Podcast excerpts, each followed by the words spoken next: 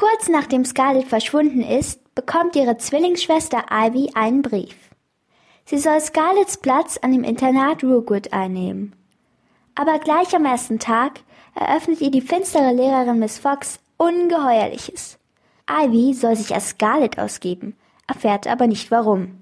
Sie ist ganz anders als ihre Schwester und kennt sich in der Schule ja gar nicht aus. Aber natürlich will sie herausfinden, was mit ihrer Schwester passiert ist.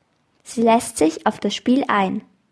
Kaum ist Ivy auf ihrem Zimmer, fängt sie an, überall nach Hinweisen zu suchen.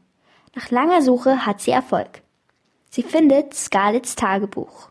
Darin steht Ivy, ich bete, dass du das liest. Und wenn du das tust, nun, dann vermute ich mal, dass du mein neues Ich bist. Du musst es vor allen geheim halten. Vor allem vor Miss Fox. Sie darf nichts davon erfahren. Hast du verstanden? Ich muss die Seiten verteilen. Sie würde alles tun, um die Beweise zu vernichten. Solange du an mich denkst, wird dir nichts passieren.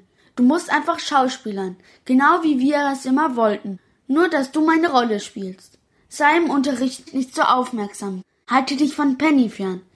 Komm Miss Fox nicht in die Quere. Du hast keine Ahnung, wozu diese Füchsin fähig ist.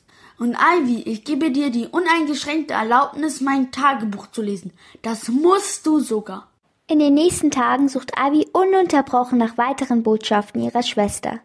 Sie sucht nachts in den Bädern, in den Ställen, sucht ein ekliges Skelett ab, sucht in den Spinden und steigt sogar heimlich mit ihrer neuen Freundin Ariadne in die Küche ein. Sie sucht einfach überall. So kommt sie ihrer Schwester immer näher und damit auch dem dunklen Geheimnis von Rookwood auf die Spur.